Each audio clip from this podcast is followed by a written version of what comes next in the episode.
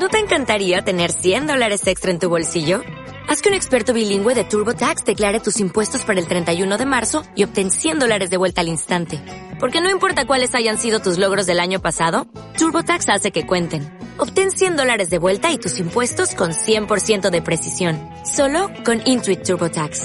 Debes declarar para el 31 de marzo. Crédito solo aplicable al costo de la presentación federal con TurboTax Full Service. Oferta sujeta a cambios o cancelación en cualquier momento.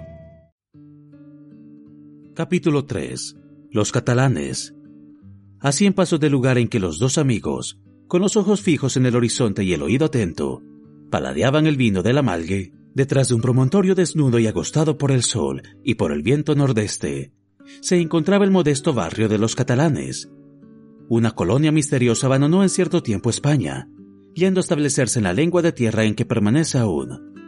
Nadie supo de dónde venía, y hasta hablaba un dialecto desconocido. Uno de sus jefes, el único que se hacía entender un poco en lengua provenzal, pidió a la municipalidad de Marsella que les concediese aquel árido promontorio en el cual los fuertes marinos antiguos acababan de dejar sus barcos. Su petición les fue aceptada, y tres meses después, aquellos gitanos del mar habían edificado un pueblecito en torno a sus quince o veinte barcas.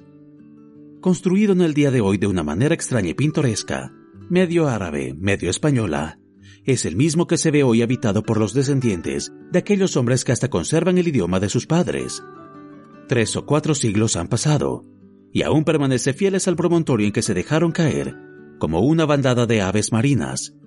No solo no se mezclan con la población de Marsella, sino que se casan entre sí, conservando los hábitos y costumbres de la madre patria, del mismo modo que su idioma es preciso que nuestros lectores nos sigan a través de la única calle de este pueblecito y entren con nosotros en una de aquellas casas, a cuyo exterior ha dado el sol el bello colorido de las hojas secas, común a todos los edificios del país, y cuyo interior pule una capa de cal, esa tinta blanca, único adorno de las posadas españolas.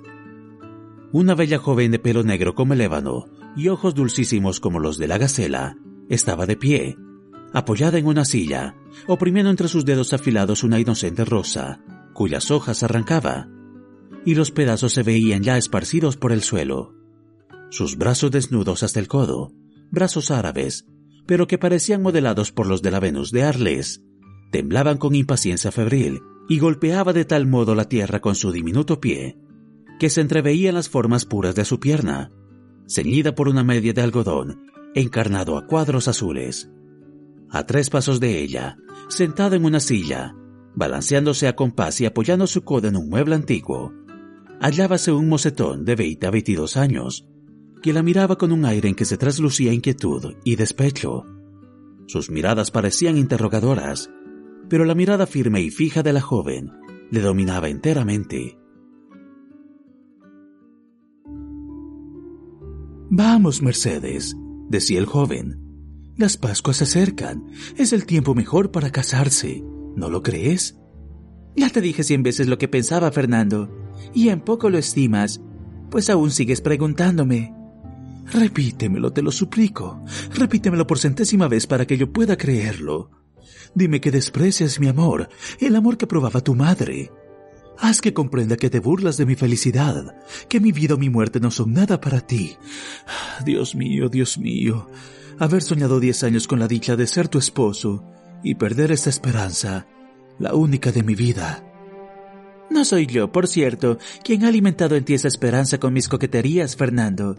Siempre te he dicho, te amo como hermano, pero no exijas de mí otra cosa, porque mi corazón pertenece a otro. ¿No te he dicho siempre esto? Sí, ya lo sé, Mercedes. Hasta el horrible atractivo de la franqueza tienes conmigo. Pero, ¿Olvidas que es ley sagrada entre los nuestros el casarse catalanes con catalanes? Te equivocas, Fernando. No es una ley, sino una costumbre. Y créeme, no debes de invocar esta costumbre en tu favor. Has entrado en quintas. La libertad de que gozas la debes únicamente a la tolerancia. De un momento a otro pueden reclamarte tus banderas. Y una vez seas soldado, ¿qué harías de mí, pobre huérfana, sin otra fortuna que una mísera cabaña casi arruinada y unas malas redes, herencia única de mis padres. Hace un año que murió mi madre, Y desde entonces, bien lo sabes, vivo casi a expensas de la caridad pública. Tal vez me dices que te soy útil para partir contigo en tu pesca, y yo la acepto, Fernando, porque eres hijo del hermano de mi padre, porque nos hemos criado juntos, y porque además sé que te disgustaría si la rehusara. Pero sé muy bien que ese pescado que yo vendo, y ese dinero que me dan por él, y con el cual compro el estambre que luego hilo, no es más que una limosna, y como tal la recibo. ¿Y eso qué importa, Mercedes? Pobre y sola como vives. Me convienes más que la hija del naviero más rico de Marsella. Yo quiero una mujer honrada y hacendosa, y ninguna mujer como tú posee esas cualidades. Fernando, respondió Mercedes con un movimiento de la cabeza. No puede responder de ser siempre honrada y hacendosa, la que ama a otro hombre que no sea su marido. Confórmate con mi amistad, porque te repito, que eso es todo lo que yo puedo prometerte. Yo no ofrezco sino lo que estoy segura de poder dar. Sí, sí, ya lo comprendo, dijo Fernando. Soportas con resignación tu miseria, pero te asusta la mía. Pero oye, Mercedes, si me amas probaré fortuna y llegaré a ser rico. Puedo dejar el oficio de pescador, puedo entrar de dependiente en alguna casa de comercio y llegar a ser comerciante. Tú no puedes hacer nada de eso, Fernando. Eres soldado, y si permaneces en los catalanes todavía es porque no hay guerra. Sigue con tu oficio de pescador, no hagas castillos en el aire, y confórmate con mi amistad, pues no puedo dar otra cosa. Pues tienes razón, Mercedes. Me haré marinero. Dejaré el trabajo de nuestros padres que tú tanto desprecias, y me pondré un sombrero de suela, una camisa rayada y una chaqueta azul con anclas en los botones. ¿No es así como hay que vestirse para agradarte? ¿Qué quieres decir con eso? No lo comprendo. Quiero decir que no serías tan cruel conmigo si no esperaras a uno que usa el traje consabido. Pero quizá él no te es fiel, y aunque lo fuera, el mar no lo habrá sido con él. Fernando, exclamó Mercedes. Te creía bueno, pero me engañabas. Eso es prueba de mal corazón. Sí, no te lo oculto. Espero y amo a ese que dices. Y si no volviera, en lugar de acusarle de inconstancia, creería que ha muerto adorándome. Fernando hizo un gesto de rabia. Adivino tus pensamientos, Fernando. Querrás vengar en él los desdenes míos. Querrás desafiarle. Pero, ¿qué conseguirás con eso? Perder mi amistad si eres vencido. Ganar mi odio si eres vencedor. Créeme, Fernando, no es abatirse con un hombre el medio de agradar a la mujer que le ama. Convencido de que te es imposible tenerme por esposa, no, Fernando, no lo harás. Te contentarás con que sea tu amiga y tu hermana. Por otra parte, añadió con los ojos preñados de lágrimas. Tú lo has dicho hace poco. El mar es pérfido. Espera, Fernando, espera. Han pasado cuatro meses desde que partió. Cuatro meses. Y durante ellos he contado tantas tempestades.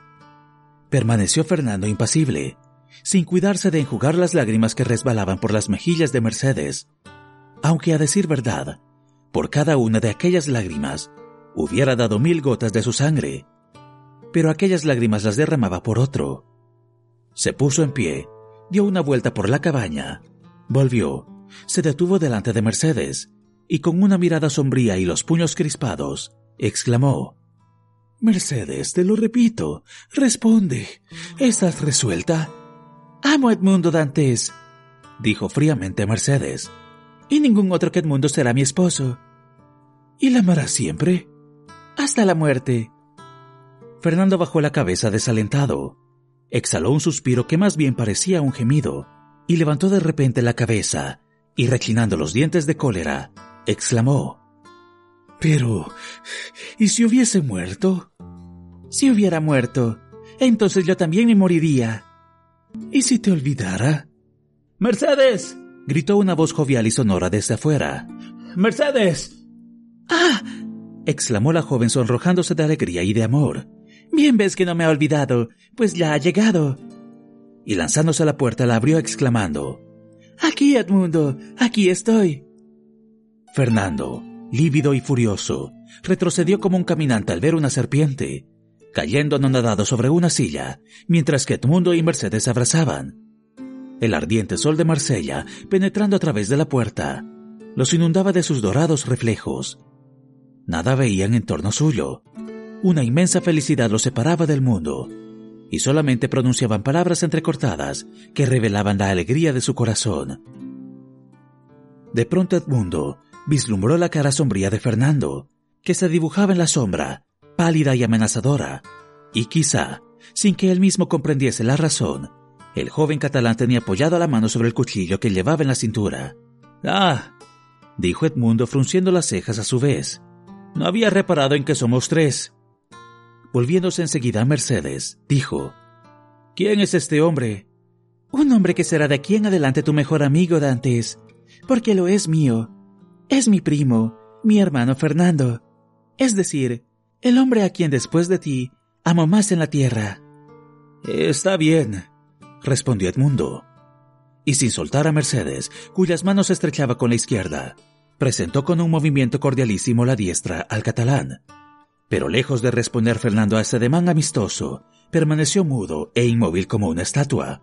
Entonces dirigió Edmundo miradas interrogadoras a Mercedes, que estaba temblando, y al sombrío y amenazador catalán alternativamente. Estas miradas le revelaron todo el misterio, y la cólera se apoderó de su corazón. Al darme tanta prisa en venir a tu casa, no creía encontrar en ella un enemigo. ¿Un enemigo? exclamó Mercedes dirigiendo una mirada de odio a su primo. ¿Un enemigo en mi casa? De ser cierto, yo te cogería del brazo y me iría a Marsella, abandonando esta casa para no volver a pisar sus umbrales. La mirada de Fernando centelló. ¿Y si te sucediese alguna desgracia, Edmundo mío? continuó con aquella calma implacable que daba a conocer a Fernando cuán bien leía su siniestra mente. Si te aconteciera alguna desgracia, treparía al cabo del morguión para arrojarme de cabeza contra las rocas. Fernando se puso lívido. Pero te engañas, Edmundo. Aquí no hay enemigo alguno, sino mi primo Fernando, que va a darte la mano como a su más íntimo amigo. Y la joven fijó, al decir estas palabras, su imperiosa mirada en el catalán, quien, como fascinado por ella, se acercó lentamente a Edmundo y le tendió la mano.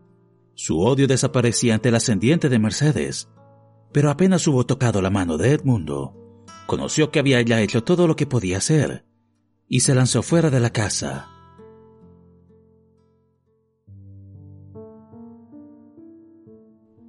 ¡Oh!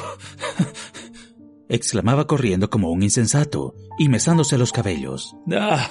¿Quién me librará de este hombre? Desgraciado de mí. ¡Eh, catalán! ¡Eh, Fernando!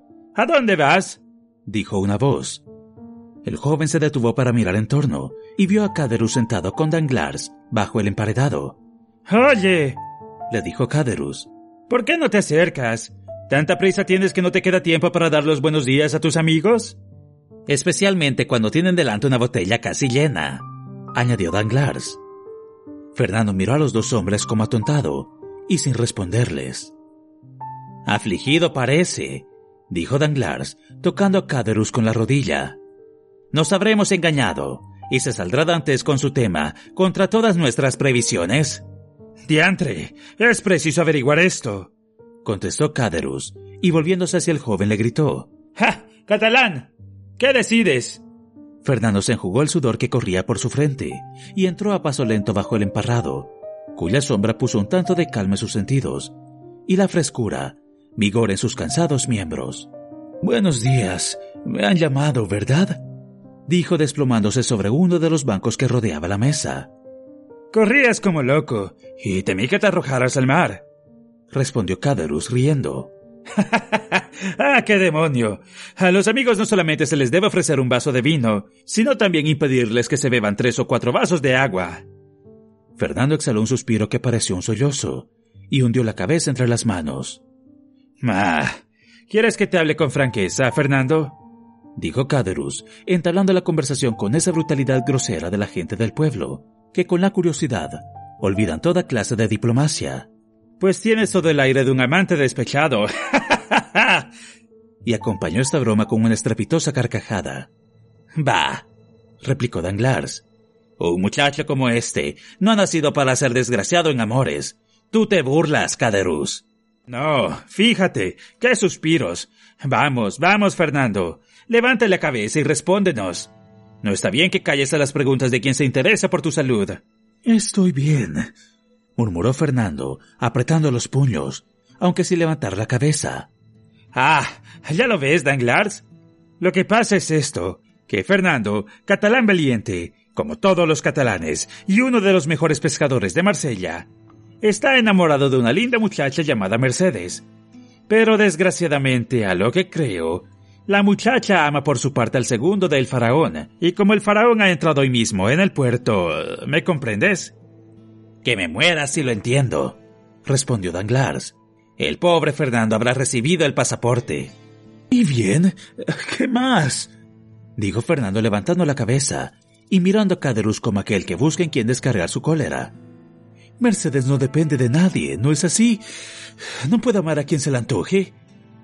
Ah, si lo tomas de ese modo, eso es otra cosa. Yo te tenía por catalán. Me han dicho que los catalanes no son hombres para dejarse vencer por un rival. Y también me han asegurado que Fernando, sobre todo, es temible en la venganza. un enamorado nunca es temible, repuso Fernando sonriendo. Pobre muchacho, replicó Danglars, fingiendo compadecer al joven. ¿Qué quieres? No esperaba, sin duda, que volviese Dantes tan pronto. Quizá le creería muerto, quizás infiel, quién sabe. Esas cosas son tanto más sensibles cuanto que nos están sucediendo a cada paso. Seguramente que no dices más que la verdad, respondió Caderus, que bebía el compás que hablaba, y a quien el espumoso vino de la malgue comenzaba a hacer efectos. Fernando no es el único que siente la llegada de Dantes. ¿No es así, Danglars?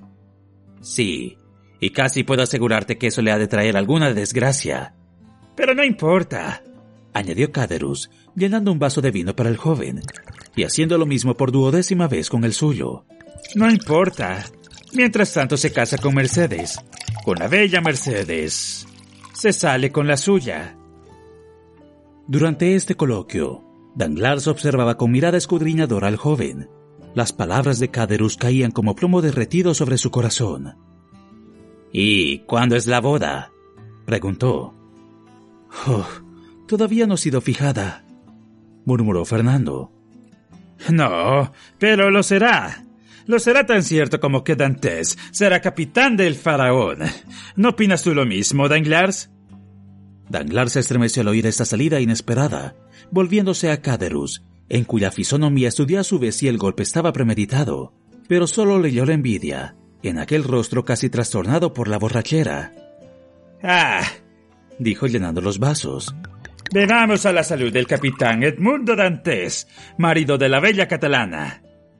Caderus llevó el vaso a sus labios con mano temblorosa y lo apuró de un sorbo. Fernando tomó el suyo y lo arrojó con furia al suelo. ¡Ja! ¡Vaya! ¿Qué es lo que veo allá abajo en dirección a los catalanes? Mira, Fernando, tú tienes mejores ojos que yo. Parece que empiezo a ver demasiado, y bien sabes que el vino engaña mucho.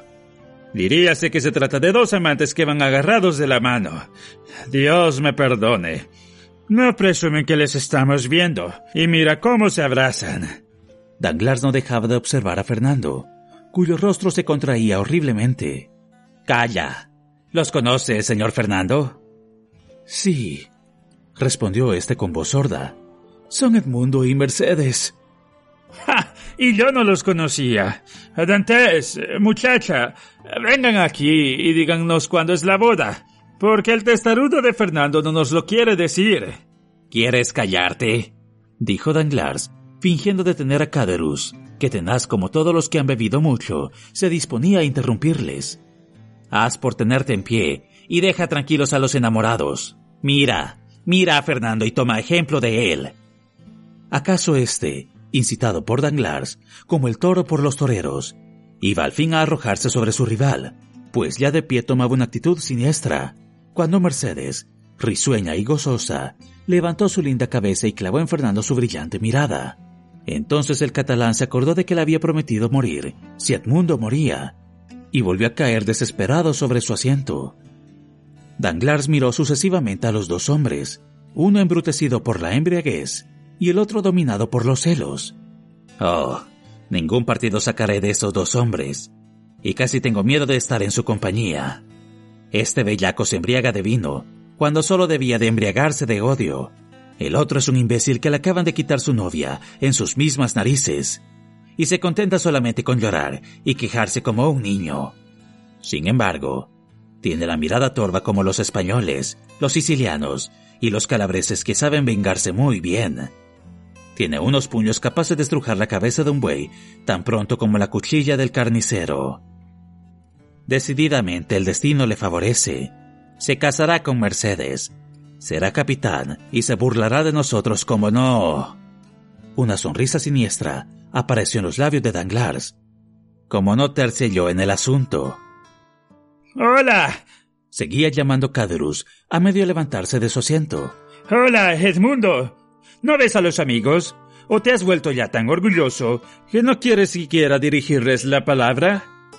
No, mi querido Caderus, respondió Dantes. No soy orgulloso, sino feliz. Y la felicidad sigue algunas veces más que el orgullo. Enhorabuena. Ya eso es decir algo. Buenos días, señora Dantes. Mercedes saludó gravemente. Todavía no es ese mi apellido. Y en mi país es de mal agüero algunas veces el llamar a las muchachas con el nombre de su prometido antes de que se casen. Llámame Mercedes. Es menester perdonar a este buen vecino. Falta tan poco tiempo. ¿Con qué es decir que la boda se efectuará pronto, señor Dantes? Dijo Danglars saludando a los dos jóvenes. Lo más pronto que se pueda, señor Danglars. Nos toman hoy los dichos en casa de mi padre, y mañana o pasado mañana más tardar será la comida de boda aquí en la reserva. Los amigos asistirán a ella. Lo que quiere decir que están invitados desde ahora, señor Danglars. Y tú también, Caderus. ¿Y Fernando? dijo Caderus sonriendo con malicia. ¿Fernando lo está también? El hermano de mi mujer lo es también mío, respondió Edmundo.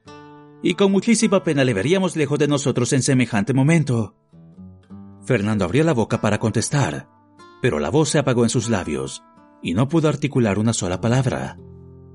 Hoy los dichos, mañana o pasado la boda. Diablos, mucha prisa se da, capitán. Danglars, digo lo que Mercedes decía hace poco a Caderus. No me des ese título que aún no poseo, que podría ser de mal agüero para mí. Discúlpame. Decía, pues, que se dan demasiada prisa. ¡Qué diablos! Tiempo sobra. El faraón no se volverá a dar a la mar hasta dentro de tres meses.